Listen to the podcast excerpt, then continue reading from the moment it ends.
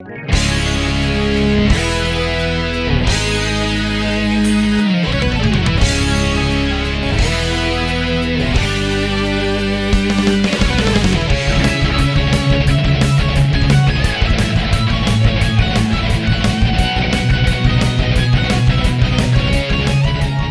estamos começando mais um Quest aqui no Multitap.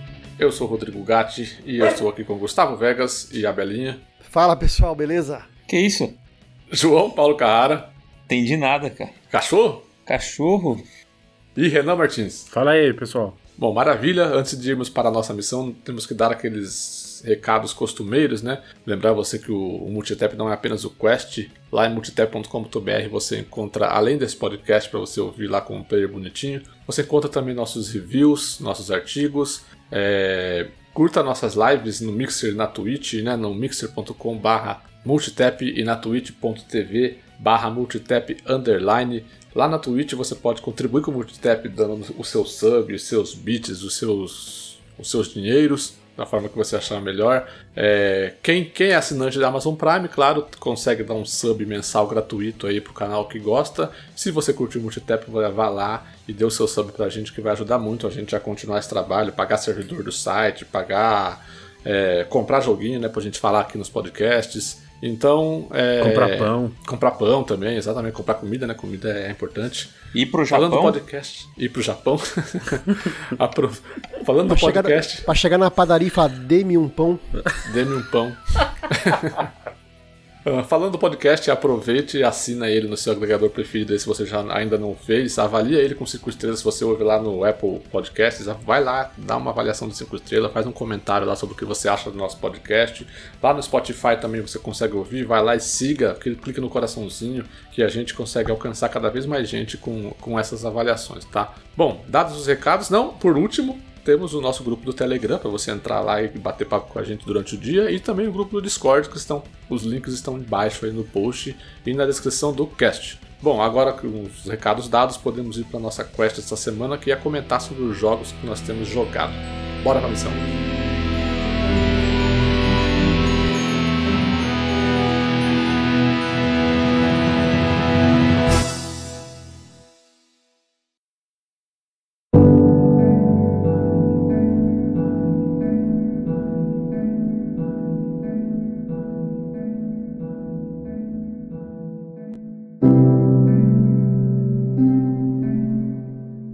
Vamos começar diferente do que a gente tem feito como costume. Vamos começar agora por ordem de importância de jogo, que nós elencamos aqui os jogos mais importantes. Só que não, na verdade.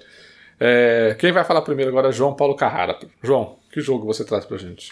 É, eu acho que um, do, um, dos jogos aí mais recentes que foram é, lançados ultimamente e que nós jogamos bastante aí até a exaustão desde o dia do lançamento é o Minecraft Dungeons. É uma, uma produção do, do Microsoft Studios. Ele foi lançado para todas as plataformas, né? ele não é um exclusivo das, da, da plataforma da Microsoft. E sim, foi lançado também para PC, para Nintendo Switch e para PlayStation. E por incrível que pareça, no Nintendo Switch estava a versão mais barata, né? O pessoal tava. Tava 25 reais, acho, né? Na, na, na... É, tinha que fazer aquela. Da Argentina, eu acho. É, tinha que fazer aquela gambiarra da troca de conta, dar um passeio por Buenos Aires, dançar um tango e comprar o, o Minecraft Dungeons, né? É, mas a gente jogou ele pelo Game Pass e também por um código recebido da assessoria da Microsoft que nos enviou. É, e conseguimos jogar bastante, né, cara? Desde o lançamento dele, a gente não participou do beta, então a expectativa estava realmente para o dia do lançamento, para quando fosse liberado. E desde que o jogo foi anunciado na E3, é, foi de 2019 ou de 18? Me ajudem aí, que eu não lembro. E3 2019. 19. Então foi lançado em 2019, é anunciado né, em 2019, e desde, a, de, desde aquele anúncio é, ficou uma expectativa mesmo, né? É, pra gente que, que, é fã de Diablo, que esse é o jogo que mais se assemelha, né? Quando, você, quando ele foi apresentado, a associação com o Diablo foi imediata para todo mundo, né? Todo mundo falou, ah, é um Diablo com skin de Minecraft. E é isso mesmo. É, acho que não tem uma uma definição mais objetiva e mais fácil de se entender para quem não jogou ainda do que isso, de ser um Diablo com skin de Minecraft. Minecraft não é uma, uma, uma franquia, né? não é um, um, um jogo que, que eu tenho é, preferência, não é um jogo que me atraia. Tenho só a experiência de acompanhar minha filha jogando. Então, assim, sempre, sempre estive vendo, mas nunca, nunca joguei, nunca me interessei. Acho um saco. Porém, é, nesse jogo foi muito fácil ignorar que a skin de Minecraft. É, você não precisa ter conhecimento nenhum da lore, né? Você não precisa conhecer os personagens ali da, do mundo de Minecraft para poder aproveitar a historinha, que é bem, bem simples também, é bem tranquilo de, de você entender. E você não precisa ter afeição nenhuma com a franquia Minecraft para aproveitar esse jogo.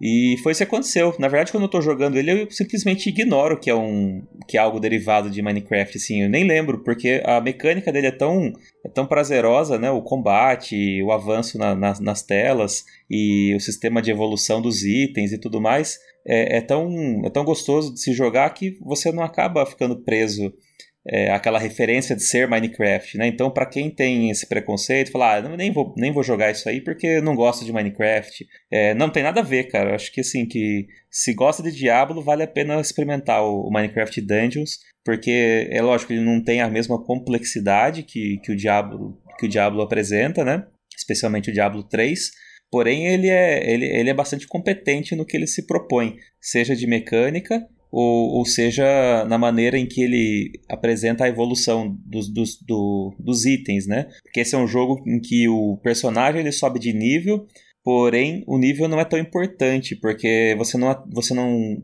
atribui pontos nas habilidades do personagem como um RPG mais tradicional. Nesse caso, quem evolui são as armas, né? Então acho que essa é a grande, a grande sacada. Você ganha pontos de evolução em que você atribui ao seu equipamento. E aí, a qualquer momento que você é, recicla esse equipamento, você recupera os pontos e pode equipar esses, esses, pontos em outros equipamentos. Então, é um loop é, constante que você percebe evolução. Então, cada vez que você joga, você vai para um nível mais difícil, é recompensado por equipamentos mais fortes. Então, aquela sensação de recompensa, de que aquela run não foi à toa, ela, de fato, ela, ela mesmo que você não tenha concluído a fase, que você tenha morrido, ela te dá um benefício, né? não foi à toa. Acho que esse é o, um loop positivo, assim, que, que faz com que o jogador aproveite bastante e, e, e seja fiel aí na, ao jogo novo. É, eu acho que, é, como o João disse, eu, eu joguei com ele, né? É, desde o, desde o lançamento do jogo. Fui eu que joguei bastante com o João aí em dupla. A gente, a gente chegou no modo Apocalipse, que é o modo de dificuldade mais alto ali no jogo, né? É, até até para explicar isso, né? Como o João falou, ele é muito parecido com o Diablo. Obviamente ele é menos denso que o Diablo, né? Tem menos detalhes, menos, menos coisa. É, mas o loop de gameplay é basicamente o mesmo. Né? Isso daí de você é, fazer uma dungeon, pegar, pegar equipamentos, aumentar o, o, seu poder com os equipamentos, fazer outra dungeon, pegar equipamentos, aumentar o poder e assim por diante. É, e o jogo tem três níveis de dificuldade, né? O padrão, o aventura e o apocalipse. E a gente joga o padrão e termina o jogo, né? Não é um jogo muito grande ali, tem 11 fases, 11 dungeons basicamente, que você consegue fazer aí umas, umas 5 horinhas, acho, né, João? Por aí. É, eu acho que foi mais ou menos isso. Acho que não, na verdade foi mais, viu? A primeira run dele a gente terminou acho que com umas 8 horas, 8, 9 horas. É, é, é basicamente isso. De, de, de, depende é, porque as fases rápido, vão de 40 a é. 50 minutos, depende da maneira que você joga, né? Se você quer explorar o mapa todo, se você quer ir só pro final da tela, acho que isso tudo. É, isso que eu ia falar, é, então. E, e, o nível de dificuldade, assim como, assim como o Diablo, é, ele tem essas três dificuldades, né, padrão, aventura e, e, apocalipse, e dentro delas tem outras seis dificuldades, né, padrão 1, padrão 2, padrão 3, padrão 6, aventura 1, 2, 3, 4, 5, 6. É, dá para dizer que são 18 níveis de dificuldade, né? Você tem, você tem três marcos e dentro desses três você abre em seis. Exato. E assim que você vai começar uma dungeon, ele mostra para você, de acordo com o seu. Na verdade, não é o nível, é poder. Ali Minecraft Dungeons existe nível de personagem e existe poder. O poder, ele é basicamente Ele é, o resu ele é o resultado do ele é o resultado dos equipamentos. Exato. Você tem os equipamentos lá, a espada, né, a, arma, a armadura e, e, o arco. E aí você tem direito a três outros artefatos que você pode usar. O jogo chama de artefatos, como se fossem itens consumíveis que você, na verdade, eles têm um cooldown, né? não é um consumível que você perde, né? É, e aí, basicamente, a soma e a conta desses de, de poder desses todos os itens, ele resulta no poder do personagem.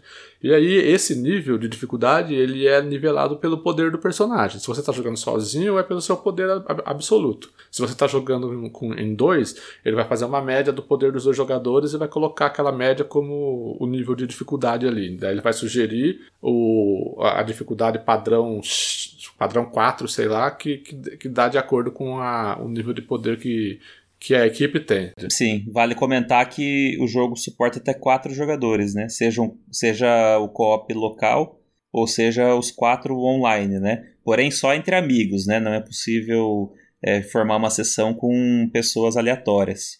Exato. E isso daí que o João falou, da questão de ele ser mais simples que o Diablo, eu acho que é o grande trunfo dele, sabe? Porque ele, é, obviamente, ele é Minecraft, né? Então ele mira num público ali que, que já gosta de Minecraft, que jogou Minecraft, né? Que acompanha Minecraft. Então, assim, as crianças, os, os, os adolescentes que são o público desse jogo, eles olham Minecraft Dungeons com outros olhos diferentes do que a gente olha. Né? Nós olhamos como um, um, um, jogo que é gostosinho de jogar ali, né? despretensioso e mas a força da marca Minecraft acaba atraindo essas crianças, né? É, a gente joga como um aspirante a Diablo, né? Essas, essas outras pessoas sequer acho que encostaram em um Diablo na vida, né? Exato. É. Então, e aí eu acho que essa simplicidade dele ser um jogo simples, ele não é um jogo denso igual ao Diablo, ele acaba atraindo tanto a, a o público-alvo dele, que são os menores, quanto a gente, entendeu? Porque a gente também gosta de, de um jogo que. Porque, ó, o Minecraft Dungeons é o jogo perfeito para você sentar, por, por exemplo, ouvir um podcast e ficar jogando ele porque você não, não necessita de muito, de muito pensamento, assim, sabe? É basicamente você apertar botões ficar, e gerenciar, e, e, e gerenciar matando. o cooldown, né? Isso, gerenciar o cooldown ali. Então, assim, ah, eu e o João, a gente começava a jogar lá, cara, a gente conversava de. Vários assuntos. Alhos e bugalhos e vários assuntos, enquanto tava apertando A lá, segurando o A pra bater, pra bater nos inimigos, entendeu? É um jogo perfeito para você relaxar, sabe? Sabe aquele jogo que você quer sentar e não quer ficar raciocinando muito, pensando muito? É, mas, mas, mais, mas mais ou menos também. É, tem hora que ele é embaçado, mas, né? Mas então, mas mais, isso que eu ia falar, mais ou menos também, porque na verdade ele, ele pode ser o desafio que você estiver disposto a enfrentar. Porque ele, você pode jogar ele como um, um, um passeio, você pode jogar ele como um simples passeio para varrer a tela e ficar lá batendo papo sem passar apuros. Ou você pode ir para um, um nível em que realmente fica desafiante. Então, assim, não se deixe enganar pela skin de Minecraft achando que é um jogo fácil. Ele tem horas que. Teve horas que a gente passou bastante aperto até de não conseguir concluir a fase, né? De ter que voltar um, com um nível mais baixo, ou ter que evoluir o equipamento para depois retornar para uma tela mais difícil.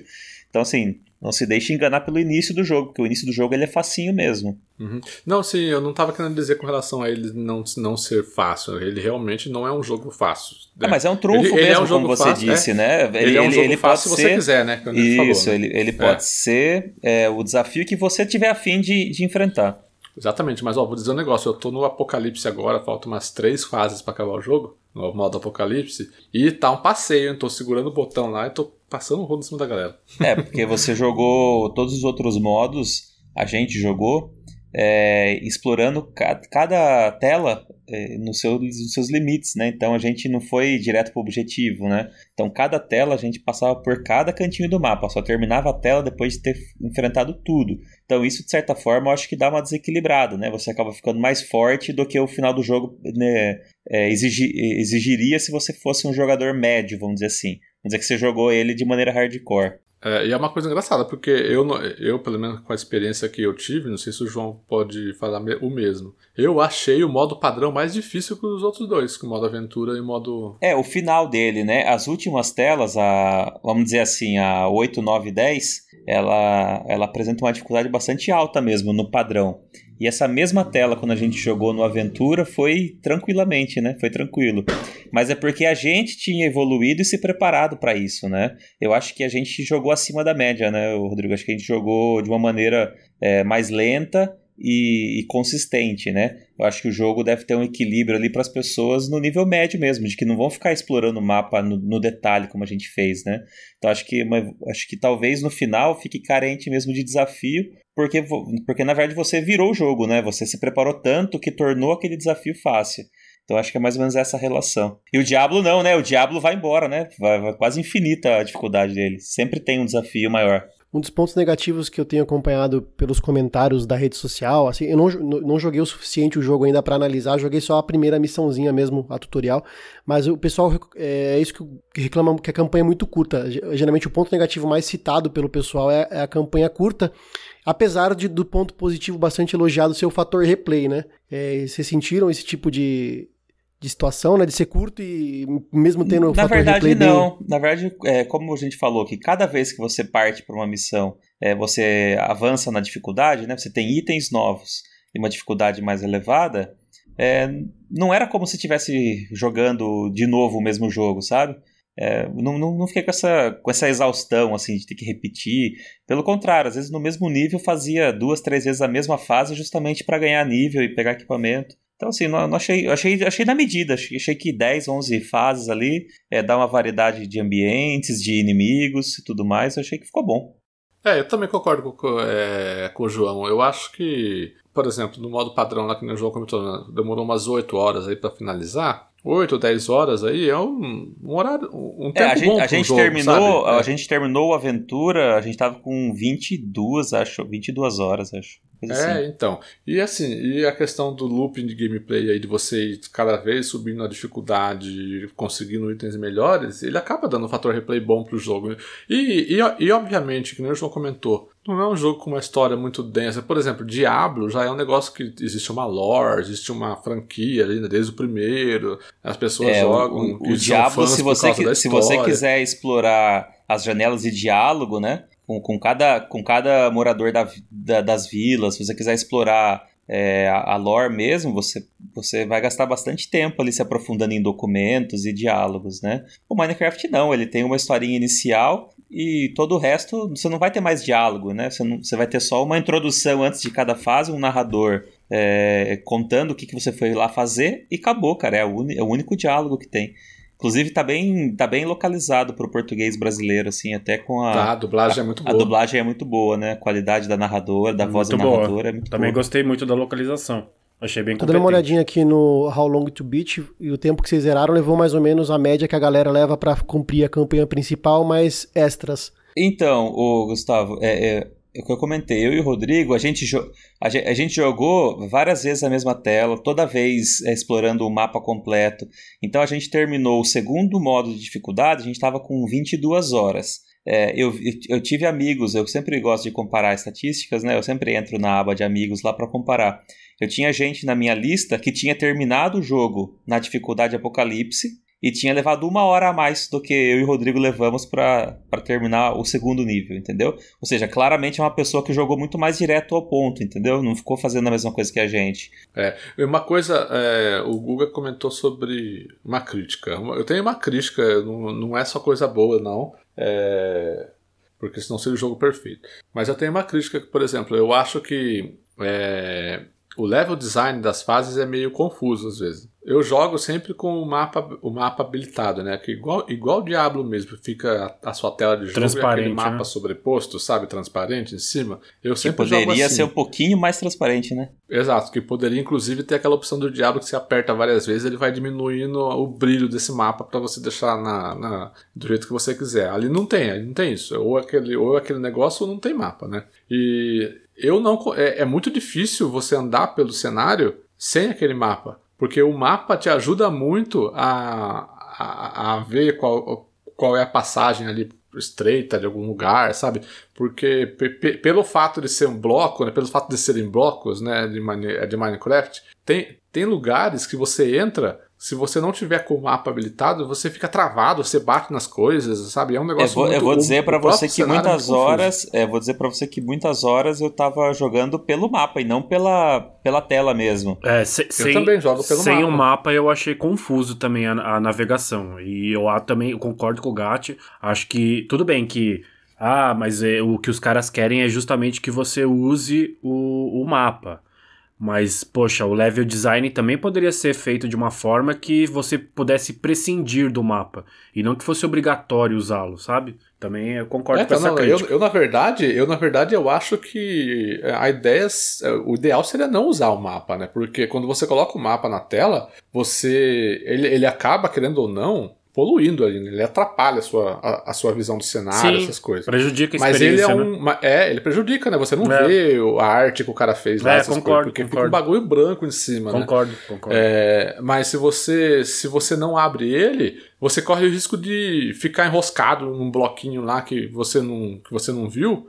E aí você morre por causa disso, né? Porque principalmente no, no- nas dificuldades maiores, se você tá pegando uma, uma horda de inimigos muito grande, cara, qualquer vacilinho você morre. É, porque é, você fica diante de uma escolha. Ou eu prejudico a imersão no jogo pra poder melhorar a minha navegação, ou eu prejudico a navegação pre- preservar a arte do game, mas é uma solução ruim mesmo, é uma solução ruim. É, e, e com relação à arte, eu acho, eu acho genial, né? O que o cara criou de Minecraft. É tudo um monte de bloco quadrado e mesmo assim existe um cenário ali, entendeu? É isso que é, é legal. E um, outro, e um outro defeito do jogo, eles têm que mudar isso em update urgente, é o prompt de reviver amiguinho, cara. Porque você tem que apertar o. é tudo com o A nesse jogo, basicamente. Você aperta o A pra atacar, você aperta o A pra reviver amigo, você aperta o A pra pegar item. É, não é possível que, ne- que teve um beta tão extenso que ninguém reparou nisso, né, cara? É, é, pra, pra pegar item pra atacar, beleza, porque você vai pegar todos os itens mesmo que aparecer, então não tem problema. Agora, pra reviver amigo, o que acontece? Você tem que apertar o A e você tem que apertar uma vez o A perto do amigo ali que tá caído e, E deixar esperar. Ele fazer um- uma barrinha carregar lá até o seu amigo levantar. O problema é que quando seu amigo está envolto de inimigos ou tem, ou tem inimigo perto, por exemplo, é, você quer atacar o inimigo, por exemplo, antes de, antes de reviver seu amigo. Porque quando seu amigo morre, o que acontece a mecânica de morte? Né? Você tem um tempo para reviver ele. E quando ele morre, começa a contar um, um contador que se você não reviver seu amigo quando esse contador zerar, ele a escuridão lá da noite começa a te atacar, você começa a, a tomar dano, você que tá vivo, entendeu? E daí se os dois morrem, a equipe perde uma vida. São quatro vidas é, para você passar uma fase toda. E, e aí o que acontece? Você vai lá reviver o seu amigo, só que tem inimigos perto. Aí você vai, faz o seguinte: eu vou matar os inimigos primeiro para eu reviver ele tranquilo. Só que quando você chega perto, aí você aperta o A pra atacar o cara, o cara começa a reviver o, o, o- o amiguinho. E você, para, para, para! Aí Ô, eu e o Carrara morremos várias vezes por causa disso. Porque, é, exatamente, porque o jogo não entendia que eu queria atacar o inimigo, ele entendia que eu queria acudir o Rodrigo. Só que daí eu cancelava a ação de, de ajudar o Rodrigo pra atacar. No meu próximo ataque, ele voltava a curar o Rodrigo, entendeu? Então, é, ou seja, não era nem eficiente a cura e nem eficiente o ataque, entendeu? E esse, e esse mesmo problema eu tive com inimigos que ficavam próximos de portas. Porque as portas também você entra em, outras, em outros ambientes com o mesmo botão A. Então você queria atacar o inimigo que estava perto da porta, ele te mandava para a sala de dentro. Aí você retornava para outra sala. Aí você ia atacar o inimigo, ele jogava o personagem lá para dentro. Entendeu? Então teve vários momentos em que ficou confuso isso. Se fosse um X para curar o inimigo, um Y para entrar na porta, ah, ajudaria bastante. Exato. É, mas assim, tirando essas partes aí, é um jogo bem, bem legal, Ah, é bem gostoso mínimo, de né? jogar, né? É, é um jogo bem Não, legal. e bem bacana é que de jogar, tudo isso pode ser cara. corrigido, né? Tudo isso pode sim, ser sim, corrigido. são coisas que podem ser corrigidas. Jogo É, vivo, né? Sim, sim. Mas assim, a gente recomenda jogar assim, porque é super gostoso jogar, é super, o loop de gameplay é gostoso, essa repetição. Eu achei, aí de- eu achei de ficar- ele muito apropriado para tela de toque. Se eventualmente isso aí sair para celular, sair uma versão dele para celular, eu acho que acho que é, seria uma boa, viu? Acho que alcançaria um público um público grande, muito maior, né, do que console e PC, que é a comunidade de jogo, de jogo Saiu pra celular. Switch já? Já, já saiu para Switch, tudo no mesmo dia. Inclusive, uma crítica que a gente fez é que o jogo, sa... o jogo foi lançado sem crossplay e cross-save, né? Deveria ter, cara. É, né? é verdade. Minecraft tem, o Minecraft você pode jogar com, com todo mundo de qualquer plataforma. Então já tá ali, né? O, o cross-save, o cross-save realmente eu concordo com a crítica, porque é uma coisa que depende da desenvolvedora. Agora, o crossplay depende das donas das outras plataformas, aí fica um pouco mais difícil. Mas aqui o próprio Minecraft base já é assim. É, hoje, hoje você consegue num servidor ter gente no celular, no PlayStation, no Xbox, no Switch, todos eles conectados no, mesmo servidor. É isso, pode ter um em cada plataforma e tá jogando o mesmo jogo. É, não, e o cross-save é, é absurdo assim. Você fala assim: ah, não, o meu cross-save eu não consigo fazer jogar no Xbox e terminar ele no Switch. Aí beleza, ah, tudo bem. Mas cara, é ridículo porque nem entre Xbox e PC o save funciona. E isso é padrão da Microsoft, ela acostumou a gente assim, já em, em tudo que é dela, né, cara? É, hoje todo jogo que, é que, que você tem o cross-buy, né, inclusive a tendência do, do Series X lá é ter o, o Smart Delivery lá, em que vai permitir você ter o jogo em diversas plataformas, o, o cara, é, é, essencial, é básico você ter o cross-save. E não, eu, fui, eu abri o jogo pelo Game Pass do PC e ele começou um personagem do zero, cara. Ele não importou meu personagem do, do Xbox. É uma falha mesmo. Então verdade. acho que assim, é, também é coisa que vai vir em futuros updates e tudo mais. Poderia mas já por ter enquanto, saído, né?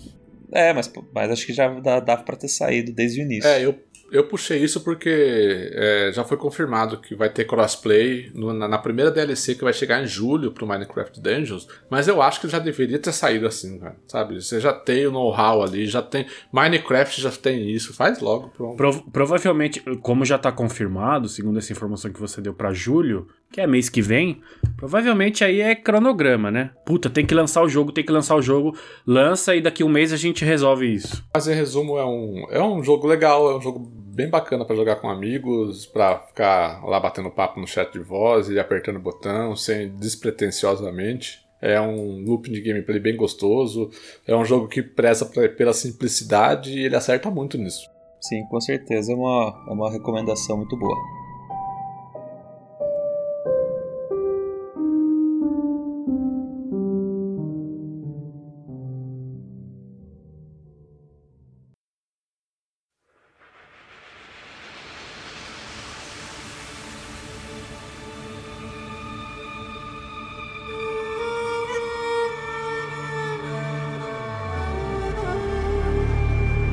Vamos agora para o Gustavo. O que você traz aí pra gente?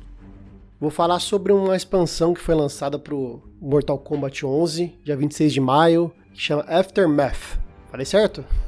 Sei lá. Se... Ah, inclusive, deixa eu só voltando, rebobinando aqui. Minecraft Dungeons, como o Kahara comentou, nós recebemos código pela assessoria da Microsoft. Muito obrigado, tá? Da Xbox aqui no Brasil. E em breve teremos review no site lá em multidep.com.br. E da expansão que eu vou falar agora também a gente recebeu da, da Warner, né? Brasil. Exato. Agradecemos também aí pela, pela atenção. E é, é, é, muito interessante que essa expansão, na verdade, ela se divide em duas partes. Tem uma parte que é gratuita, né? É, foi uma atualização do jogo base do Mortal Kombat 11, que todos os jogadores, é, comprando ou não a, essa expansão, vão receber.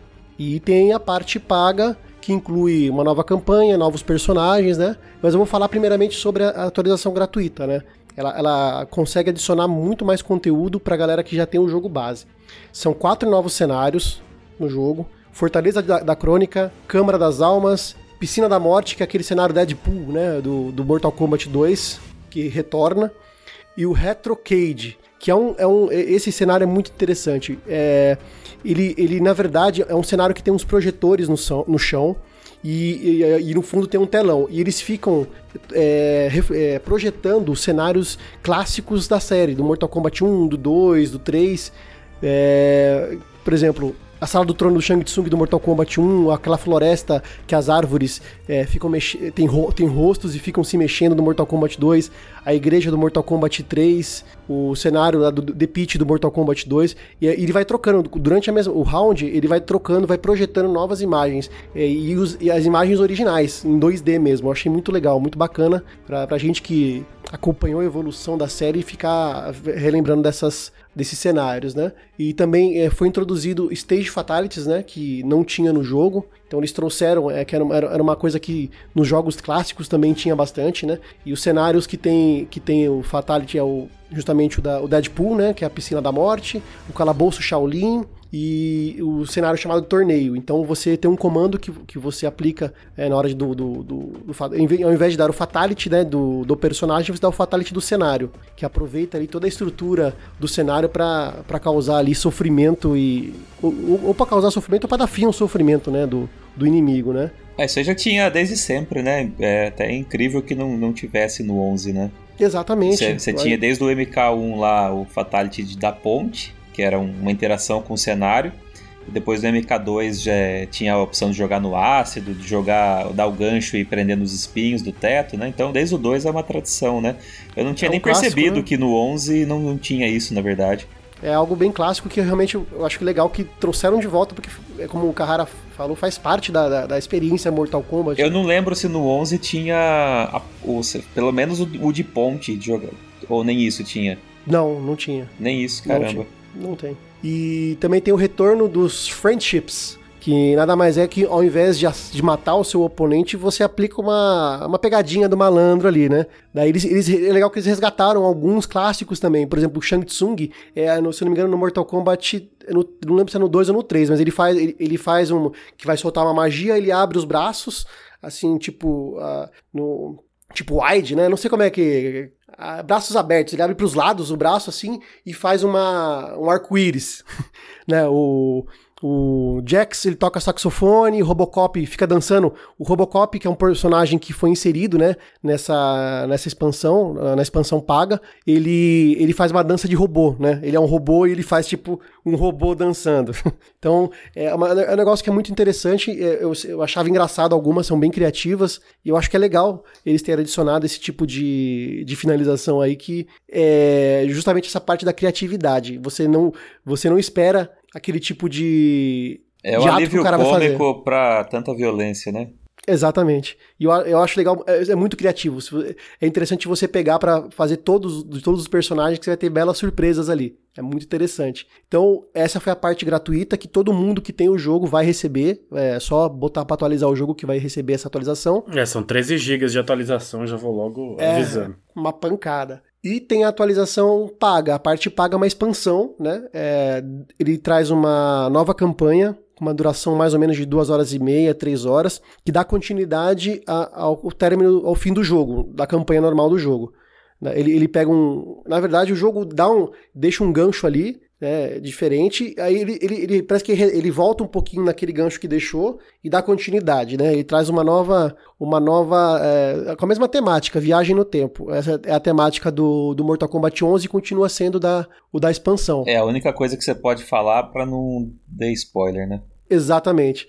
É um jogo, cara, é muito legal. É, é, eu rejoguei o Mortal Kombat 10 para poder é, analisar melhor a, a evolução do, do jogo, né? Inclusive da, da, da, da, campanha, da, da, nova campanha. E eu, fiquei vidrado na campanha do 11, que eu não tinha, não tinha feito por completo, para poder jogar o Aftermath. E eu achei demais, cara. Ele, ele, ele te prende. É, é, aquele negócio tipo é, filme mesmo, que não tem muito sentido aqui ou ali, mas você não tá, não tá se importando, né? Você vê aquela mistura de personagens que você, que você gosta, que você conhece, que, e, e você vê a, como fosse o filme, né? Inclusive o filme do Mortal Kombat tá para ser lançado um novo filme aí.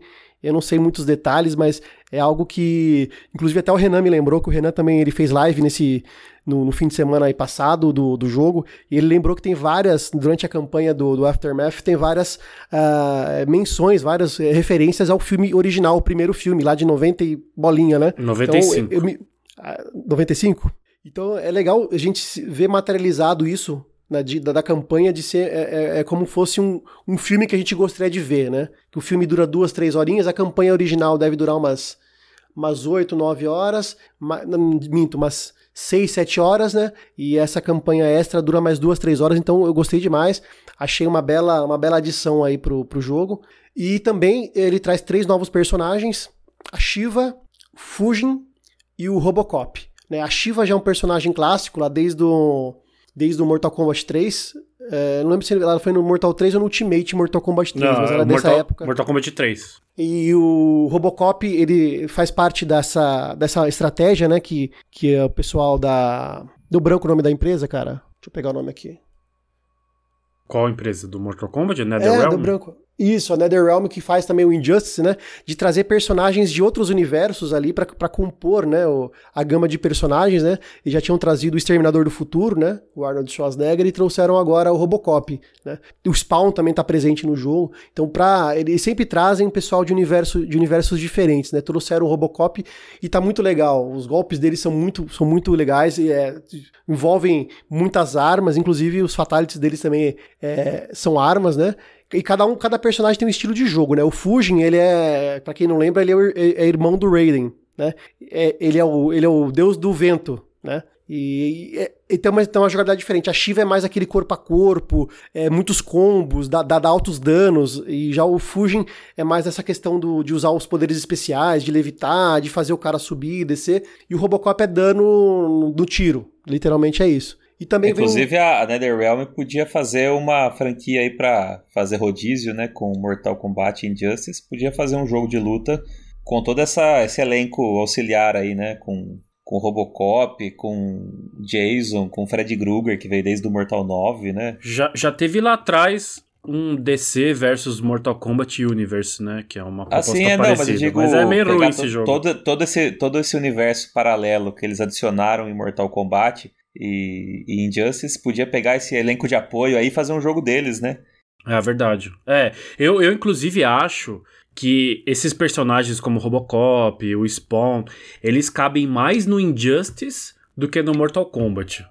Eu, eu, como fã da franquia lá dos anos 90, eu sou meio purista, porque a lore de Mortal Kombat eu sempre achei muito legal. E só que quando você põe o Robocop, quando você põe o Spawn, o Fred Krueger, o Jason, eu acho que quebra um pouco a imersão, porque uma coisa que sempre me chamou a atenção no Mortal Kombat foi que os personagens estão ali, por, cada um tem um propósito. Existe uma, existe uma lore, por mais que não seja super aprofundada, cada personagem tá ali por um, por um propósito diferente. Existe um porquê dos caras estarem é ali. os, é, que os é que os personagens de filme de terror, eles vieram só pelo gore, né? Eles vieram só pelo, pelo sangue, né? E não com o propósito de luta, né? A associação é justamente com, com, com a parte de sangue, com a parte da violência, né? É, mas, mas eu acho que esse exagero caberia muito mais no, no universo de Injustice do é, que, do, que a, do Mortal Kombat. A Alien, né, Robocop, acho que sim, faz mais sentido estar tá no Injustice, né? Até esses de terror você entende pela relação com a violência, mas eu ainda acho que um jogo só desse pessoal de apoio aí fica, ficaria mais legal. Ficaria interessante. E eles flertam também em trocar personagens, né? No, no Injustice o Scorpion participou, né? E agora no, no, no Mortal Kombat 11 tem o Coringa. É o Coringa que veio então, do Injustice, né? É, então eles podiam fazer realmente um... Acho que faz parte dos o planos. O Sub-Zero também tá no Injustice. É. Eu acho legal isso aí. Quem sabe? O, o, DC versus MK não foi, não foi um grande sucesso, não né? foi. Mas talvez com essa, nem essa de experiência crítica, nem que de eles... público. É, então, mas talvez com essa experiência aí, eles podem fazer um jogo melhor. Sim, e o que não tem nada de friendship e é um fatality pro consumidor é o preço, né? É, isso é uma questão que eu ia comentar. São três, são quatro versões, na verdade, do jogo, né? Tem a versão, eles vendem ainda a versão do MK11 seca, que tem um preço normal de tabela, 199 reais. Uh, tem a versão, se você já tem o jogo e você quer comprar só a expansão, é, e se prepara, meu amigo, que é 150, a versão do Xbox, pelo menos que eu tô olhando aqui no momento, 159 reais. É a mesma coisa Só no, a expansão. No. Lembrando que você precisa ter o jogo, o, o jogo pra base funcionar. para para funcionar. 159 reais. É, eu acho um preço abusivo. Assim, é, é para nós, para nossa realidade, é um preço abusivo, porque, por conta de que você vai ter duas horas e meia, três horas de, de uma campanha e mais três personagens, né? É, por, é, é que geralmente esses jogos de luta. É, o pessoal parou de ser otário, né? O, o, a, a, gente aprendeu, né? Então é, a gente entendeu que a, a, a maneira que essas empresas andavam é, operando é: vem um jogo base, vem DLC de lutadores à parte, e depois de um tempo eles relançam a versão base, mas todos os DLCs pelo preço normal, pelo, pelo equivalente aos 60 dólares, né, na versão americana. Então, esse meio que foi uma, um padrão do mercado, né? Todos os jogos de luta anteriores vinham nesse, nesse conceito. É, então o Mortal Kombat ele quis dar um, o famoso dibre, né? Vamos dar o dibre. É, não vamos repetir igual os outros e, e, em vez do pessoal comprar a versão completona pelo preço de 60 dólares, vamos criar aqui uma historinha de 3 horas a mais e fazer um DLC do DLC, né? Então eles vieram com um. É, pra, tentando justificar o seu investimento num DLC. E, não, e, e, e, até criaram uma versão completona com tudo, ultimate de tudo. Mas daí o Gustavo pode falar que é caro também, né, Gustavo? É, essa versão que vem tudo, veio Mortal Kombat 11. Ah, detalhe, essa, essa DLC, se, se você tem um jogo base e você não comprou o Combat Pack, o Combat Pack é, é o primeiro DLC de, de, personagens, que lá vem o Exterminador, vem, vem os outros personagens ali, vem o Spawn. Se você não comprou esse pacote e você comprar o Aftermath, ele não vai, não vai vir com esses com esse Combat Pack. Aí você vai ter que comprar a versão que tem o, o Aftermath mais o Combat Pack. Dessa versão, deixa eu pegar aqui o valor, ó. Tá, é, acho que tá 249, né? 199, na verdade. Ó, 199 ah, sim, sim, vem isso. É, vem o Aftermath uma, uma mais o pacote de combate. De 200 reais, é um absurdo isso. É. E não vem o jogo base. Nesse que eu falei, não vem o jogo base. Nem. nem é. Agora, se você quiser comprar o jogo base, a coleção Aftermath, Mortal Kombat, comple edição completa, 250 conto. 250 reais. Aí vem tudo, vem todos. Então, o que acontece? vale mais a pena para aquele cara que não comprou o jogo ainda, que não tinha nada, e comprar agora. E para essa agora, de o cara 250, que foi, né? Agora o cara que comprou no lançamento lá o jogo lá vai, vai acabar sendo prejudicado, eu acho. É, porque o cara que comprou no lançamento já pagou duzentão é, lá na época, né? E agora vai ter que. A única opção dele é comprar por 160, ou seja, sai mais caro para quem é um, um, um, incentivador, um apoiador da franquia, um fã da franquia. É verdade. Do, é que, verdade. Um, do, que, do que um cara que esperou. Que falou, ah, vou esperar. Exatamente. É verdade. O jogo, o jogo é incrível, a expansão é incrível. O único ponto negativo que eu vejo é nessa, nessa questão da precificação. Ó, o dia que, não, o dia que tiver uma promoção aí, um Black Friday da vida, que esse jogo entrar essa versão de 250 por metade do preço, por 40% de desconto, aí vai ficar honesto, porque você vai levar o pacotão inteiro aí por uns 150 reais. Sim, e a gente sabe que daqui uns 3, 4 meses vai estar esse É, preço. o melhor negócio é esperar.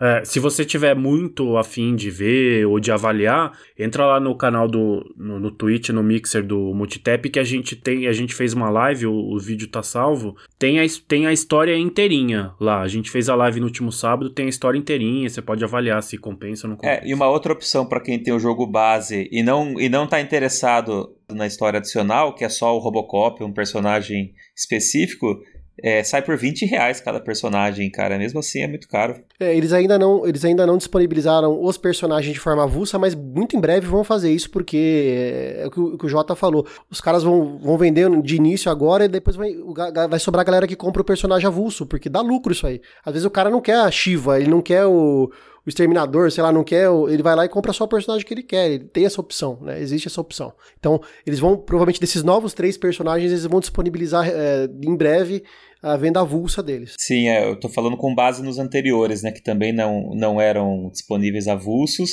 e depois foram, como o Exterminador, que é 20 reais. É muito legal, vale muito a pena, mas neste momento acho que tá muito caro. Uber, você tem uma segunda indicação, né? Vou falar sobre um jogo que a gente também recebeu o, para analisar. O pessoal da, da Deep Silver aqui no Brasil mandou pra gente, né? Os representantes deles aqui no Terra Brasil. Eles mandaram pra gente o Saints Row The 30 Remastered. É, para quem não conhece essa série, ele, assim, quando eu conheci originalmente, eu, eu, fui jogar lá por volta de 2012, 2013 no meu Xbox 360. É, a impressão que eu tinha era que era um jogo meio cópia descarada do, do GTA, né? Ele é mais ou menos isso, mas não é só isso, porque diferentemente do GTA, que por mais que tenha aquelas zoeiras, aquelas coisas meio Ele sem noção, né? é, o GTA tem uma parte que mais a sério, tipo assim, né? Tem uma linha de, de história séria, respeita, respeita um pouco algumas regras, assim, da física, de quantidade de armas que você carrega, de, do que você pode fazer no jogo, né? Por mais que por mais que pareça absurdo isso, se você jogar o Saints Row, você vai concordar comigo. O Saints Row é um jogo totalmente voltado para diversão. Ele transforma a cidade lá num parque de diversões onde tem coisas sem sentido, é, piadas bizarras, tipo assim, é, armas aos montes. Nos 15 primeiros minutos do jogo, você já vê que o negócio é, é meio. É galhofada. É meio aquele, é galhofada, é. Aqueles filmes de ação galhofada que você sozinho mata um monte de gente, tem, tem umas bizarrices. Cara, é, é, é, muito divertido. É um jogo muito divertido. É um jogo que não é pra ser levado a sério, e isso é um elogio, não é uma crítica. É, e, E eles fizeram essa remasterização de uma forma bem legal. Eles não pegaram, a, como a gente está acostumado nessa geração de consoles do Xbox One, PlayStation 4, que os caras vão lá dar uma maquiada só no jogo, passam um colgate lá no dente do, do personagem e dão uma, uma um up na resolução e lançam no mercado a um preço absurdo não, é, não foi isso que aconteceu. Eles, a, a empresa que a empresa que pegou para fazer essa, essa, essa, esse remaster, a Sperasoft, ela simplesmente reciclou ela pegou vários aspectos gráficos, os, os assets do texturas é, e, e, trocou com algo, re, remodelou e trouxe para algo mais condizente com a atual geração. Então, se você pegar o jogo original de 2011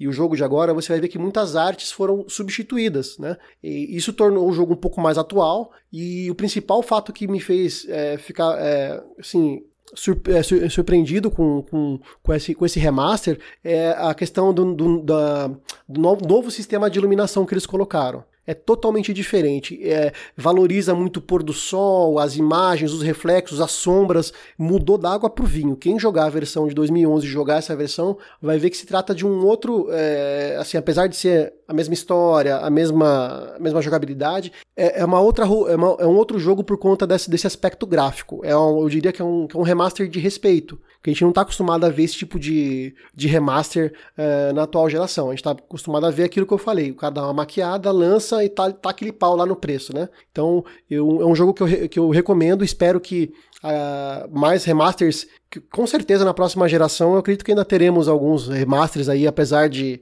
de da retrocompatibilidade ser algo mais. mais Geração é, remaster, vem é, aí. Vai ser algo mais normal dentro das gerações. Principalmente né? começo da geração. É, e é um remaster que vale a pena, só não vale a pena, é um, é um aspecto muito interessante. Na data da gravação desse podcast, é, tem uma questão muito importante que é o preço, que vai, vai, vai ter a questão do custo-benefício. Estranhamente, né? É, a versão do PlayStation 4 está quase o dobro do preço das, das versões de Xbox e, e Xbox One e PC. A versão de, de Xbox One está saindo por R$ 77,45. Uh, a versão de PC, que tá por enquanto está exclusivo na Epic Store, está saindo por R$ 74,99. Se você te, é possuidor de um PlayStation 4, eu falo para você não pegue agora, porque tá R$ 164,90. Caramba tá quase o preço de um jogo é, lançamento depois de um, dois meses, né? Não, assim, o jogo tá legal, fizeram tudo, toda uma, uma reestruturação na parte gráfica, mas não vale a pena pagar o 164,90. O jogo entrou na PSN com o dólar Nintendo. É, é bem isso aí. É. Né? Não, não, vale a pena. Né? É, dólar assim, Nintendo é boa. Ele é um jogo que é indicado. Eu indicaria para dois tipos de público, né? A galera que já jogou de 2011 e é fã da, da franquia e ainda não temos novidades sobre um eventual próximo jogo, né? Talvez ano que vem saia alguma coisa. É uma boa oportunidade de estar tá relembrando, a, a, relembrando a série e a franquia com um jogo é, totalmente repaginado, tá uma, tá, tá, uma, tá uma delícia jogar. É um jogo que você. É, assim, é um jogo que você se prende por jogar, pela mecânica. Ficou bem feito o remaster, então, porque a gente tem. Ficou bem feito. Ficou bem feito. É um jogo que você vai jogar pela diversão. É, é jogo que você também pode fazer, que nem o Gat falou. É um jogo que você joga ouvindo um podcast, sei lá, ouvindo, vendo, ouvindo algum vídeo que você deixa no celular ali, porque ele, a história dele é não serve para muita coisa. É ele, é mais, ele é mais parecido. É porque eu, eu, essa franquia é muito famosa, mas eu nunca joguei. Ela é mais parecida com Just Cause ou com GTA? É uma mescla, eu acho. Mas mais pra Just Cause, que é, que é mais zoeirão também, que é, é mais. Um GTA destrua tudo. É. E o segundo público que eu recomendo é, é justamente a, a, galera que não, não jogou, quer conhecer a série de alguma forma, né? Talvez acho que é um bom é um bom começo porque tá com preço muito, muito, muito em conta aí, né? E é, é a oportunidade de você como vou dizer, quem gosta de zoeira, tiro, pancada, ah, tem um monte de arma, tiro. Cara, é, é galhofada, que nem, acho que a melhor, a melhor definição que, que, eu, que, eu, que eu encontrei para isso é que o Carrara falou. É galhofada, mas é legal que não quer levar nada muito a sério, eu recomendo aí pro pessoal jogar esse remaster. Boa. Ah, detalhe, ele vem com todas as DLCs também. O jogo ele tem cerca de. São alguns packs de, missão, de, de missões extras, né? E, e, de itens, né? De carros, roupinha. Inclusive, uma, uma, parte bem legal do jogo é a parte de personalização. Você faz seu personagem do jeito que você quiser. E pode trocar é, essa, essa personalização durante o jogo. Tem roupas escrotíssimas para você colocar durante o jogo, tipo vestido de ursinho, vestido de, de tanga. E aí por aí vai, a zoeira não tem limite.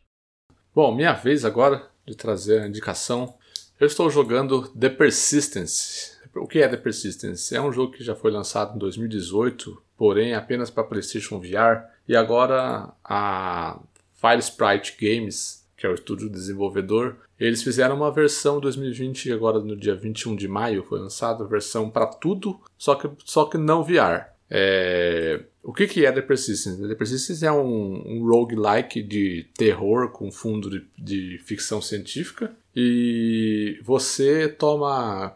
Qual é a história basicamente de The Persistence? Você simplesmente está numa nave que do nada foi próximo de um buraco negro no espaço e por deu alguma merda lá e todo mundo da nave morreu. E uma, uma espécie de inteligência artificial criou, é, pegou uma, uma consciência de uma das, das tripulantes da nave e colocou dentro de um clone de, um, de uma pessoa. Né? Criou um clone de uma pessoa e, e você é, comanda esse clone. É um FPS, né? Um, é um roguelike em primeira pessoa. E conforme você vai jogando, você vai encontrando outras pessoas mortas na nave e você, e você pode extrair células de DNA dessa pessoa para criar um clone dessa pessoa. Então funciona, funciona da seguinte forma: você é uma consciência só que vai, conforme o jogo se desenrola, você encontra outros corpos e consegue tomar a forma desses corpos que vão te trazer vantagens específicas. Um, alguns corpos é, sei lá, um corpo é de um engenheiro, então você vai ter habilidade para é, é, operar as máquinas lá de venda de armas, essas coisas. E cada vez que você joga é aleatório esse spawn de corpos e habilidades aí ou é sempre ou é tudo ou já é mapeada? Não é aleatório, porque assim, no começo do jogo vocês têm um clone apenas, que é o da personagem que essa inteligência artificial pegou. Ah, tá. Certo? Então você tem uma habilidade e um benefício apenas, que é ter 25% de desconto nas, nas lojinhas que você que você é, compra equipamentos durante as suas runs, né? A partir do momento que você encontra um segundo clone, você copia a célula de, de, de DNA dele e, e aí você, quando você morre, você pode escolher qual clone você quer utilizar, entendeu? Então, assim, assim, conforme você for liberando, você, ele vai te dando opções de escolha. Então, assim, basicamente como é que funciona? Ele é um roguelike em primeira pessoa e você está dentro dessa nave e seu objetivo é fazer a nave voltar para a Terra. E os seus objetivos, eles são bem específicos. Desde o começo do jogo, você sabe todos os seus cinco objetivos ali dentro. É, se você segura, eu estou jogando no Xbox, né? Nós rece... Inclusive, acabei esquecendo de falar, nós recebemos também esse jogo da, da assessoria de imprensa da, da Fire Sprite, então nós vamos ter reviews desse jogo também no site, lá no nosso site, em breve, tá?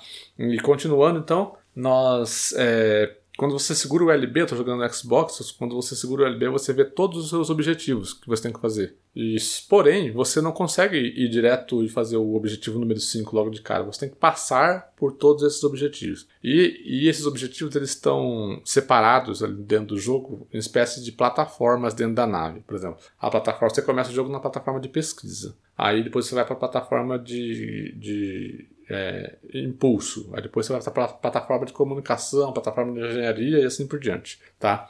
E como é que funciona? Você começa um jogo e você tenta ir na, até o seu primeiro objetivo. Se você morre, você começa do começo, porém você é, mantém todo o progresso que você conseguiu com relação a tipo itens que você ad, é, adquire durante essa run. Lá, por exemplo, existem dois tipos de item: é, as Fab Chips, que são itens que você é, usa para fazer compra e atualizações de armas, né? Você tem arma de corpo a corpo, arma de fogo, bombas, né? Tem todo tipo de, de armamento possível. E tem as células tronco. As células tronco você utiliza para melhorar funções das, do seu clone ali, entendeu? Funções como assim, aumento de vida, aumento de dano corpo a corpo, aumento de. de é, é, você faz menos barulho ao se movimentar, essas coisas. E então, é, a cada run que você faz, na busca daquele seu, daquele seu objetivo do momento, você vai coletando esse, esses objetos e ao matar os inimigos você também consegue itens, né? Se você mata um inimigo na furtividade, por exemplo, com uma espécie de coletor que você tem, que é, é basicamente a arma padrão do jogo, você consegue retirar as células tronco dele. E aí você retira muito mais células tronco do que se você ficar só caçando pelo cenário. Então daí fica mais é, facilita você fazer um upgrade do seu personagem assim que você morre. Porque quando você morre, você volta para o início do jogo, que é uma espécie de sala de recuperação que eles chamam. Vai ter duas máquinas lá que você pode fazer o, upgrade do seu personagem, upgrade de armas tal. É, então assim funciona assim. Você vai lá, faz essa run até você atingir o seu primeiro objetivo. Quando você atingir o seu primeiro objetivo, ele vai falar para você o seguinte: agora você vai ter que ir na plataforma 2 fazer tal coisa. E aí você, você tem que você tem que percorrer um pouco da plataforma 1 até você encontrar o caminho para a plataforma 2. E aí lá na plataforma 2 você ia até seu objetivo. Se você faz o objetivo da plataforma 2, por exemplo, ele libera uma espécie de máquina lá na sua sala de recuperação que você pode é, setar lá, configurar para você ir pro, diretamente para a plataforma 2. Você não precisa passar pela plataforma 1, encontrar o caminho para a plataforma 2 e aí passar, entendeu? Então o jogo vai te dando atalhos ali para você não ficar. É, isso aí já é uma vantagem do jogo, um, um elogio que eu tenho para fazer ao jogo, porque ele não é daqueles roguelikes que são muito punitivos, sabe? Quando você morre, que você perde tudo, que você tem que fazer todo o caminho de volta de novo. Então não, se você fez um objetivo, aquele objetivo ele é, ele é salvo, você não precisa fazer ele de novo. Você vai caminhar para o segundo objetivo. Se você fez o segundo objetivo, ele vai ser salvo, você vai para o terceiro, entendeu? Você não precisa fazer, se você morrer, você precisa fazer o primeiro, o segundo e depois o terceiro objetivo de novo. Então isso é uma coisa legal do jogo. Por ele ser uma coisa é, que veio do VR, né? É uma, é, ele tem prompts e coisas muito peculiares, assim. Por exemplo, você não precisa apertar nenhum botão para pegar itens você tem uma espécie de, de bola assim azul, como se fosse o, o, seu cursor, né, a, sua, a sua mira ali, como se fosse num FPS, por exemplo. E você, se você parar essa bolinha azul em cima do item, ele simplesmente pega o negócio. Você não precisa apertar um A, um X, por exemplo. Né? Então, assim, é, é legal que facilita o, no, o seu loot durante o jogo. Não é só você ficar passando o, o, cursor por cima dos negócios, ele vai pegando, tá? É, isso foi uma coisa bem legal que eu, que eu achei. E assim, em suma, eu tô, eu tô gostando bastante. Ele é um jogo de terror, ele é um jogo de terror, mas eu não, não gosto muito do terror deles, daí é uma crítica que eu tenho. Ele é um terror de jumpscare, sabe? Ele não é um terror de. Eu curto muito terror de atmosfera, de tensão, de terror, um terror psicológico. O jumpscare dele é tipo um inimigo gritar no meio da sala quando você tá na sala, um cano estourar do seu lado, sabe? É, alguma coisa cair do teto na sua frente. Isso daí que é o terror dele, que te dá sustos, assim, sabe? Então eu não curti muito. E o plano de ficção científica é a questão da, de ser no espaço, né? Ele, tem, ele, ele brinca um pouco com física, com física quântica, da questão de, de clonagem humana, essas coisas. É, então eu gostei bastante da temática, não gostei muito do terror, como ele faz o terror né, do jogo. E, e uma coisa também do, do, do gameplay ali que eu acabei esquecendo de falar, é, a nave ela é procedural, né? Então cada vez que você morre, a nave não é igual. Então os caminhos são diferentes, né? Então não vai ter essa de você decorar o caminho para chegar até o objetivo. Você, cada vez que você morre, você vai ter que verificar qual vai ser o caminho, qual o melhor caminho, qual o caminho mais curto, qual o caminho que tem menos inimigos, qual o caminho que, que, que tem mais é, que tem mais recursos para você coletar. Porque durante, durante o seu percurso você encontra máquinas, né? as máquinas dentro da nave, que são máquinas, nessas máquinas você pode comprar os equipamentos, comprar os equipamentos e melhorar eles né? com os, os recursos que você coletou. Então, por exemplo, ah, você tem. Você, chega, você chegou na plataforma 2 lá que você tem que fazer a missão, você viu no mapa lá onde que é a missão, e você vê o menor caminho, por exemplo, ah, sei lá, que, o menor caminho eu vou ter que passar por seis salas. Porém, nessas seis salas eu só vou encontrar uma máquina para fazer compra de equipamentos, essas coisas para me ajudar nessa run. Mas, uma, mas o caminho maior são nove salas, eu vou encontrar três máquinas. Aí tem essa questão do risco da recompensa. Fala, eu vou pelo caminho menor ou eu vou pelo caminho maior, encontrando mais inimigos, né? Tendo mais chance de morrer, mas no entanto eu vou coletar mais coisas. É, então eu acho bacana também essa relação né, que, o jogo, que o jogo dá. E por ser um estúdio pequeno, né, não é nada muito é, AAA, 2A, essas coisas. É um jogo indie, basicamente. E ele, ele não tem gráficos maravilhosos, né? Tipo, quando você mata um personagem com uma arma corpo a corpo, quando o personagem principalmente chega perto de você, o inimigo, né? Você percebe ali que é um, é, é um negócio bastante rudimentar com, em questão gráfica. Mas eu acho que assim, é, é, o legal do jogo tá nesse loop de gameplay, assim, sabe? De você morrer e, mas ao mesmo tempo não ser tão punitivo. Ser um negócio que você nota que você tá avançando, sabe? Porque vai chegar um momento que você vai conseguir fazer um upgrade no seu personagem por, é, pelo tanto que você já conseguiu coletar de coisas, e então você vai conseguir passar por aquela parte que você não tá é, passando de uma forma mais fácil, sabe? Eu curti, eu gosto de, de roguelikes que eles são dessa, dessa forma aí, poucos punitivos. Tá bom.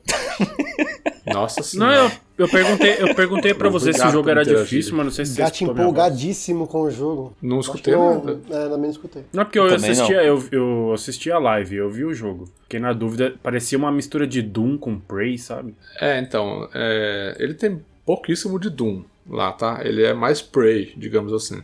Mas o jogo, o jogo é difícil sim. Ele não é um jogo fácil porque ele tem várias variações de inimigos, inclusive é, eu acho que alguns são muito apelativos. É, que parece que é um negócio feito que exatamente para você morrer e voltar de novo, sabe? Você tem pouca reação com relação a ele, principalmente uma, uma inimiga lá que chama Chorona. Ela é uma personagem que ela fica olhando para baixo. Quando ela te vê, ela vem correndo na sua direção e ela abre uma espécie de feixe de luz no peito assim que começa a drenar a sua vida e você fica paralisado, você não consegue fazer nada. Quem achou que hoje não teria referência a Chaves, tá aí.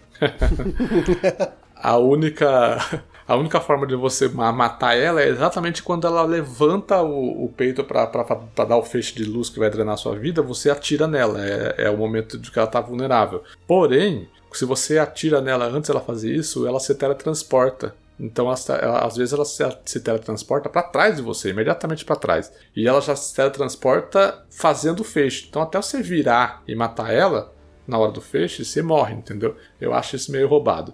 Mas é, é, há uma variedade de inimigos, há inimigos grandão, há inimigos é, cego, há inimigos surdo, né? Que você tem que é, variar a sua abordagem dentro dele ali. Então é um jogo difícil assim. Eu tô com uma. Eu tô com um pouco mais de 10 horas nele ali, umas 11 horas. E eu até agora fiz só dois dos objetivos dos cinco, sabe? Então, assim, eu acredito que eu vou demorar aí umas 20 horas pra terminar ele. É, ele é um jogo que tá custando 120 reais. Nesse caso, eu acho que vale mais a pena no PlayStation, né? Porque é o mesmo 120 reais e você tem a versão do, do VR incluso aí, né? Exatamente, é. Ele custa, como o cara acabou de comentar aí, ele custa 125 reais no PlayStation 4, 112 reais no Xbox, 58 na, na Steam, né, para PC. Ele saiu para tudo, né? PC, PS4, Xbox e Switch. E no Switch, ele o Save Coins aqui indica para você comprar na, na loja da Turquia por 19 dólares. É, ele é um jogo de 30 dólares no, no, no- nos Estados Unidos. Exato. Bom, é isso aí. Persistence é isso aí. Pra quem curte um joguinho roguelike que não seja, que não é tão punitivo assim, que você vê um progresso, eu indico. E pra fechar com o trocadilho do carilho, você pelo jeito vai ter que ser bem persistente pra terminar esse jogo, né? Sim. Eu fiquei, eu fiquei só certeza. esperando quem é que ia usar esse trocadilho. Eu fiquei quieto, eu falei, não, eu quero só, voz- eu quero só saber quem é que vai usar. Ninguém usou, tive que puxar o zap aqui, né, velho? Pra contextualizar, o persistente aí do título do jogo não é o jogador, é o nome da ah, nave. mas certa- certamente é, é dúbio, né? O nome. Ah, com certeza.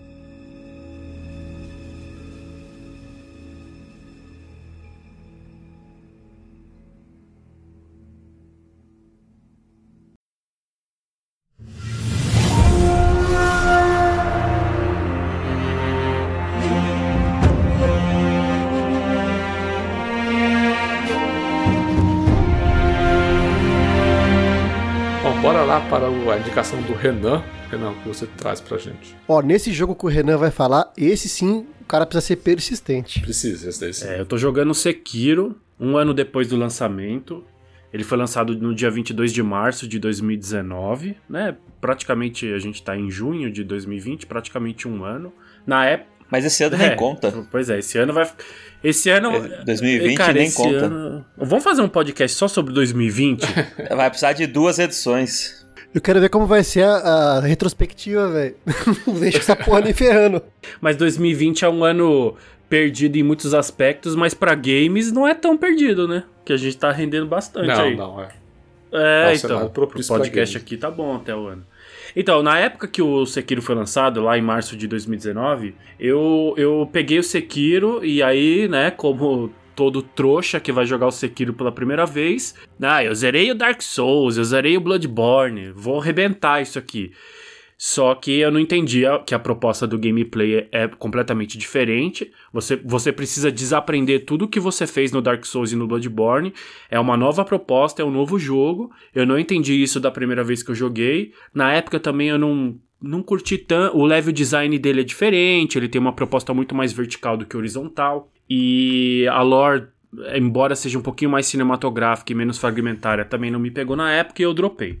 Aí, um ano depois, eu falei, não, vamos lá, eu zerei os três Dark Souls, eu zerei o Bloodborne, eu vou zerar Sekiro porque é jogo da From Software.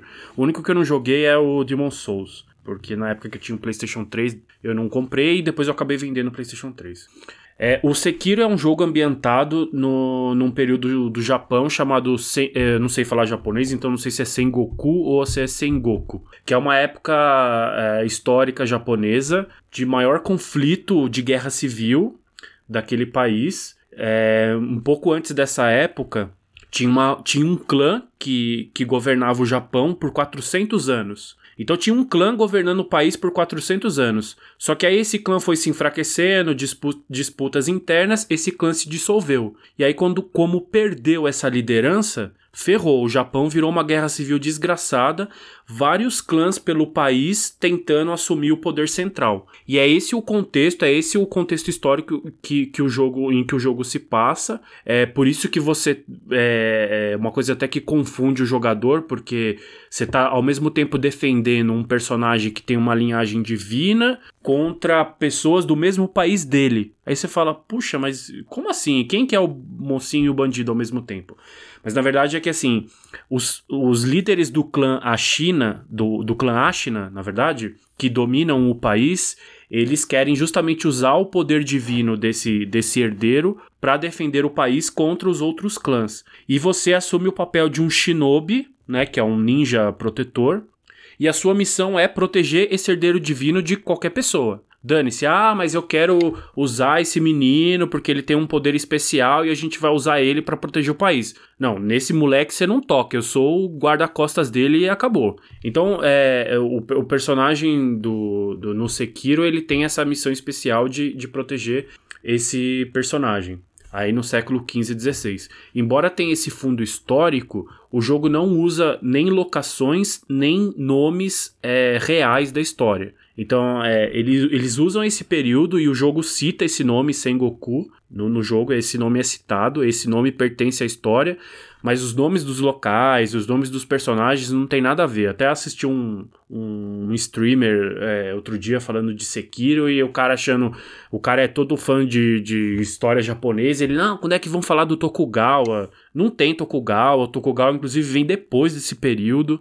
Então, ele não é um jogo historicamente fiel, pra, ele é só inspirado. Só pra perguntar, quem é Tokugawa? Tokugawa é o próximo líder é, que funda uma dinastia após esse período. Então, o, o Sekiro ele, é, o Sekiro ele se passa nesse período Sengoku, que é esse período super conturbado da história do Japão, ali entre 1500 e 1600 e pouco, depois da derrocada de uma família, de um clã que estava governando há 400 anos. Quem vai re resolver essa treta toda é o Tokugawa, que é um grande líder militar do Japão, que vai governar o Japão até 1800 e cacetada, na verdade o, o, a dinastia que ele funda, né, ele não vai durar 300 anos, uma hora ele vai morrer, mas a dinastia dele é, continua. E só no século XIX é que vão fundar lá o Império Japonês e tudo mais, porque é, e isso é importante também para entender a história do jogo. No, no shogunato, que é, que é como se, se fala esse, esse tipo de regime, o líder militar, ele é ele fica acima do imperador. Então na hierarquia de poder, o shogun, ele é um guerreiro samurai que está acima, ele é um líder militar que está acima do imperador. Por isso que no Sekiro, todos os, todos os líderes que você enfrenta são caras brutais de espada, é, armadura samurai e, e o caçamba, porque no, no Shogunato não tem príncipezinho Nutella. Ah, eu mando no país, mas na hora de pegar em armas é o outro que vai lá. Não, no Shogunato o líder ele se vale inclusive pela habilidade militar dele. Então o Tokugawa é o, é o, principal líder militar da história do Japão que vem depois desse período em que se passa o, o Sekiro. Bom, mas falando do jogo em si, é. Cara, eu, eu, enfim, falei, não, vou jogar esse game. Que porque... jogo, né, Renan? Que então, eu, eu, eu gostei muito porque é um jogo que tem uma proposta de gameplay muito diferente de Dark Souls e Bloodborne. Então, assim, no Dark Souls você tem uma, uma, uma abordagem muito é, defensiva, você espera o momento certo para atacar, você de, às vezes defende muito mais do que ataca. No Bloodborne. Ele é mais cadenciado. Né? É. No, no Bloodborne é o contrário. No Bloodborne você ganha quando você ataca primeiro e ataca mais que o adversário. Embora você tenha que, às vezes, defender, mas é muito mais focado na agressividade do que na, def na defensividade. E o Sekiro vai. Justamente essa palavra que você usou. O Sekiro ele vai cadenciar isso. Você precisa aprender tanto a defender quanto a atacar, e você vai defender e atacar alternadamente. Se você não entender isso, como eu não entendi lá um ano atrás, você não vai conseguir progredir muito no jogo. A lore do jogo ela é mais cinematográfica, então ela é menos aberta a interpretações do que no Dark Souls e no, no Bloodborne, embora ela também tenha ali seus segredos, nem todas as pontas são, são amarradas. É, isso daí é o fator da Activision, né? Que esse jogo ele é distribuído pela Activision, né? Então foi até uma quando quando houve o lançamento, foi até uma coisa que muita gente é, se perguntou é, qual vai ser o, o, papel da Activision ali, né? Eu acredito que tenha sido esse, né? De tipo tentar fazer os jogos da From Software serem menos obtusos com relação à lore, né? A história sendo contada, né? Porque, que nem o Renan comentou, ele é mais direto, né? Ela é cinematográfica, ela tem ceninhas, então a gente consegue ver a história acontecer, diferente de Dark Souls, que a gente tem que ficar buscando a história. Né? É, ele é mais direto ao ponto, embora ele tenha também quatro finais possíveis. E eu fiz questão de pesquisar esses quatro finais justamente mais por conta para não fazer um final, que é o final chamado Shura, que é o Foi final. É, não, então, mas é porque se você não. Porque o jogo ele tem essa proposta mais direta ao ponto, mas ele tem vários segredinhos ali que se você não se ligar, você não sabe exatamente qual final você vai fazer. Eu fiz questão de pesquisar porque eu sei que esse final é, se você faz ele da primeira vez, você perde boa parte de conteúdo do jogo, né? Você perde praticamente, sei lá, 25%. É metade, por... basicamente metade do jogo. É, pelo menos um terço do jogo vai embora. Então eu fiz questão de pesquisar para não fazer esse final. É, Shura é um semideus da mitologia indiana que foi importado pelo Japão. Inclusive eu estava pesquisando e a mitologia japonesa ela bebe muito da mitologia chinesa e da mitologia indiana. Embora ela tenha criações próprias, mas a mitologia japonesa é um, uma saladinha da mitologia chinesa com a indiana e algumas coisas próprias. Então o Shura é um semideus da, uh, da mitologia indiana, que seria um ser, um semideus sedento por sangue, vitória e conquista. Ele passa a vida fazendo isso. Ele, ele derrota um inimigo, ele quer derrotar o próximo e tudo mais. Então, existe esse final Shura, que você se, o seu personagem se transforma nesse ser incontrolável e sedento por conquista, e que acaba sendo o pior final não pelo desfecho, mas porque você perde um conteúdo do jogo. Então, ele é um jogo mais direto ao ponto, mas que também tem esses segredinhos que, que você é, é bom pesquisar, porque senão você acaba perdendo o jogo, ele te deixa é, fora desse conteúdo importante, assim. É, eu pelo contrário, quando eu, eu joguei esse aqui no lançamento, né? Comprei ele no lançamento porque eu sou muito fã de jogos da From Software, né? Como o Renan, joguei, zerei os três Dark Souls, não joguei Bloodborne porque não tive, não tive um PS4, infelizmente, nessa, nessa geração. É, também não joguei o Demon Souls, que na época não, não, não, não, não conhecia ainda esse universo de From Software, né? Mas quando anunciaram Sekiro, eu falei, meu, eu vou comprar esse jogo no lançamento, que eu vou, eu vou jogar Sekiro no lançamento. Porque assim, eu joguei Dark Souls, Dark Souls 2, Dark Souls 3 fora do lançamento do jogo, né? Então a gente perde aquele buzz, aquele, aquele hype train da galera de, de descobrir as coisas juntos, né? E aí no Sekiro eu falei, não, eu quero ter essa experiência de jogar no lançamento e conversar com a galera que tá jogando também para ver o que eles descobriram e tal. Mas eu ao mesmo tempo falei assim, eu não vou pesquisar nada, eu vou jogar o jogo, né? Vou, vou ter a minha experiência. E eu fiz esse final Shura. Eu, eu fiz o final Shura, cara. Aí o jogo acabou, eu falei, acabou o jogo? Nossa senhora, era, era o final. Ok que, ok que é, pra, pra você chegar naquele final, você acaba enfrentando o, o Genichiro lá, né? Uma batalha que, meu Deus do céu, cara, eu demorei três dias para matar ele. Eu falei, bom, acho que acabou o jogo, né? Joga, joga de novo, Rodrigo. Não passa vontade, não, cara. Como Mas eu já fiz isso, é isso, é isso, é isso que eu tô comentando.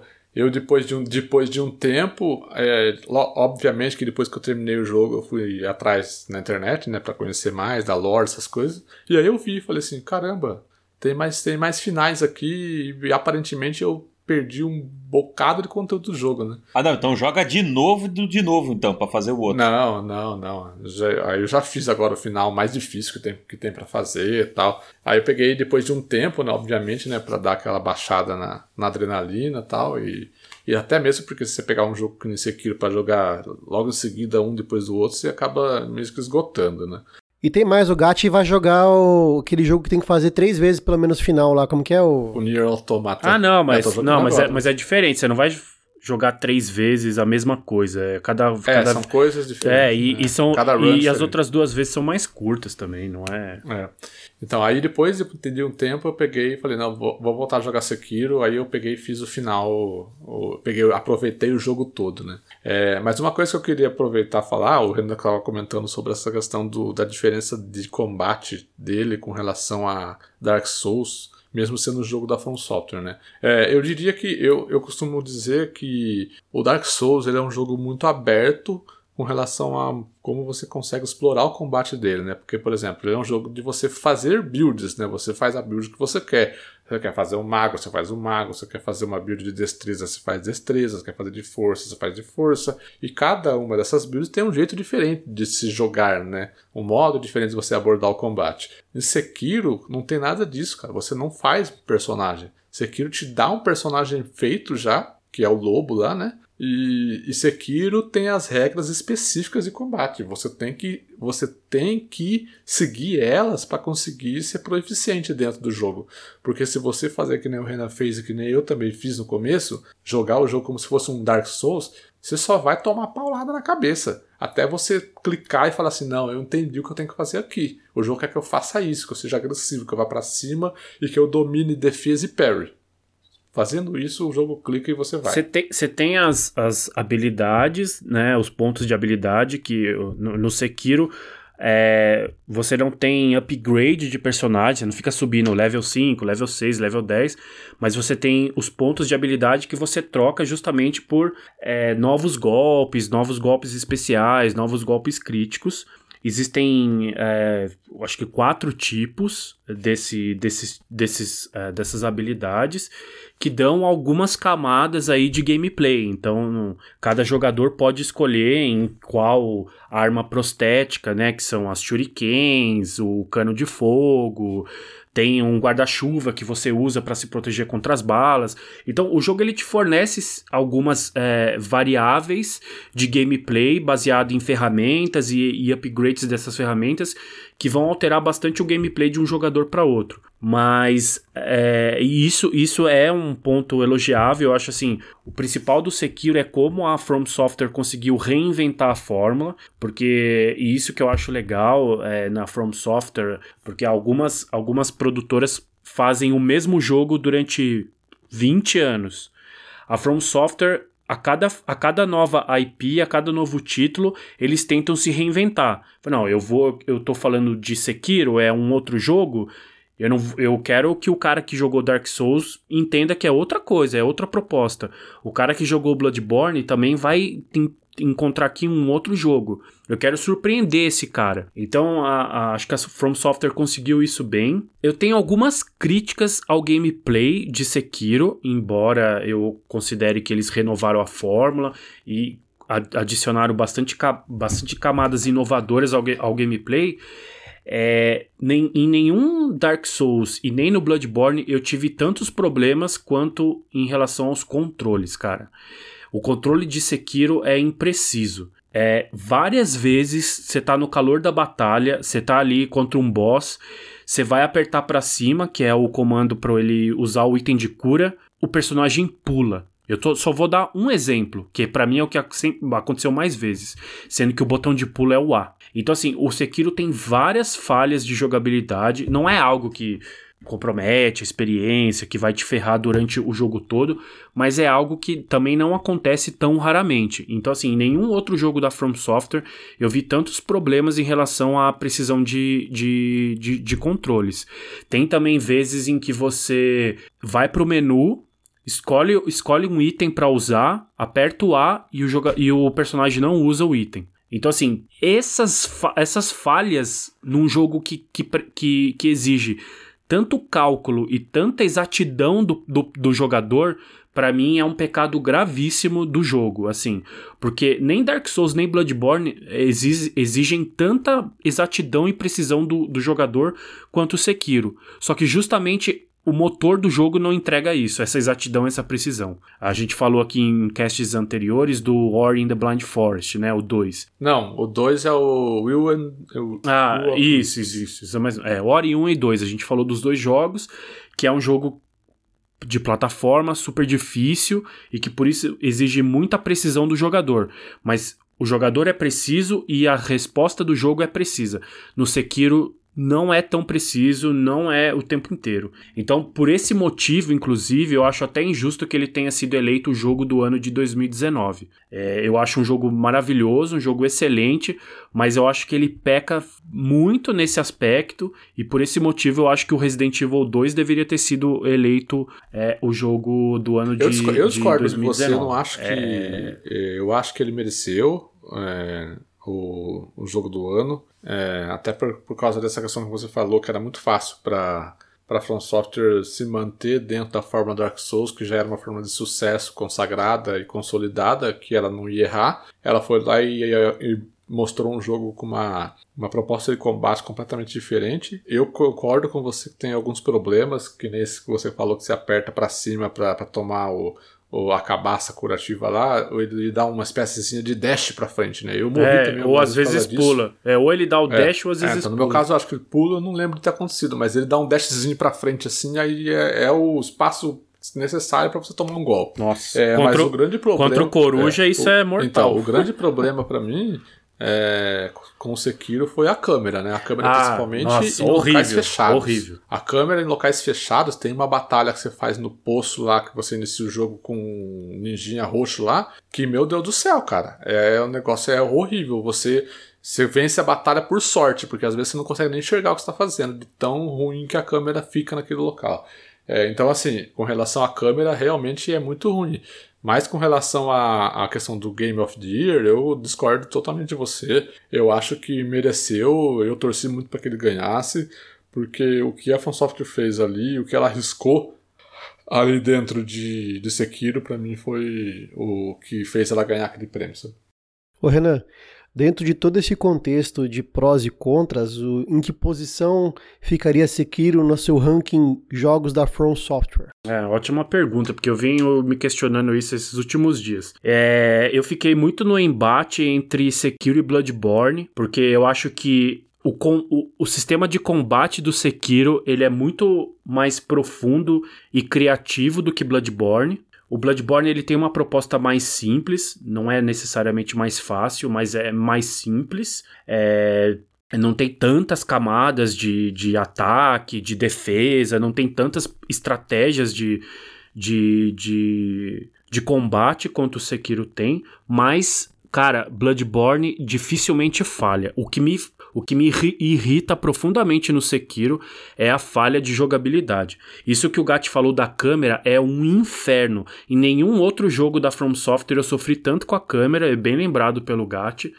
Então, assim, várias falhinhas chatas. De novo, não é algo que compromete a experiência. Eu tô adorando o jogo, mas é algo que, para um jogo que exige tanta precisão e cálculo do jogador, eu acho uma falha grave. Por isso, hoje eu colocaria assim: o Dark Souls 1 em primeiro lugar, o Dark Souls 3 é muito bom, mas ele em alguma, em alguma medida é também uma espécie de remake do Dark Souls 1, porque recicla muitas ideias. Então coloco o Dark Souls 1 em primeiro lugar, justamente porque ele tem todas essa, toda essa abertura que que o Gat falou, né? Você consegue fazer várias builds, você consegue criar de forma muito mais personalizada a sua estratégia e ele responde muito bem a, aos controles.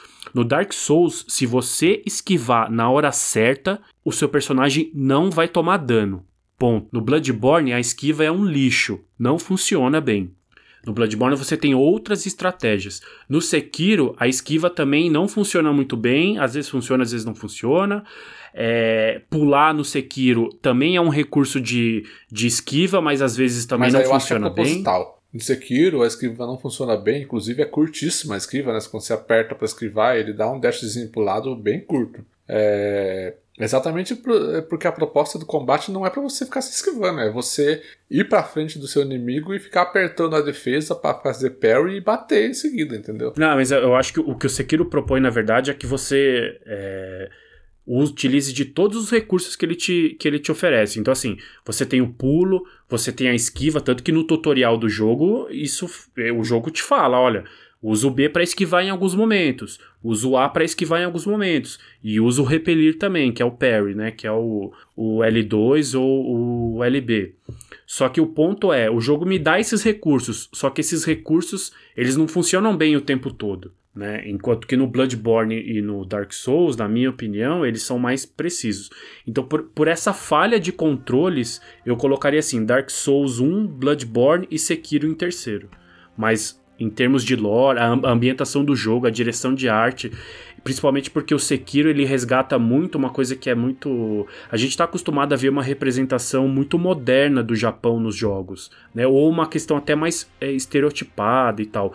O Sekiro ele aborda o folclore japonês, então isso é muito isso é muito raro ver no, no, nos videogames. Então é um jogo maravilhoso. Ele só tem essa falhazinha de precisão nos controles que eu acho que ele perde um pouquinho, mas eu colocaria assim, respondendo a pergunta do Gustavo: Dark Souls 1, Bloodborne e Sekiro. E o seu gato, qual, qual não, não, não, não, programa de ranking é outro dia, outro dia, programa de ranking. Pelo amor de Deus, senão isso aqui vai até amanhã. Só fala só, não precisa não, não, justificar. Eu, eu, posso falar rapidinho. O meu é Dark Souls 1, obviamente, por ter sido o primeiro jogo da série Souls é, que eu joguei. Sekiro, Dark Souls 3 Dark Souls 2. Eu não joguei Bloodborne e, e nem Demon Souls, então não posso colocá-los na lista.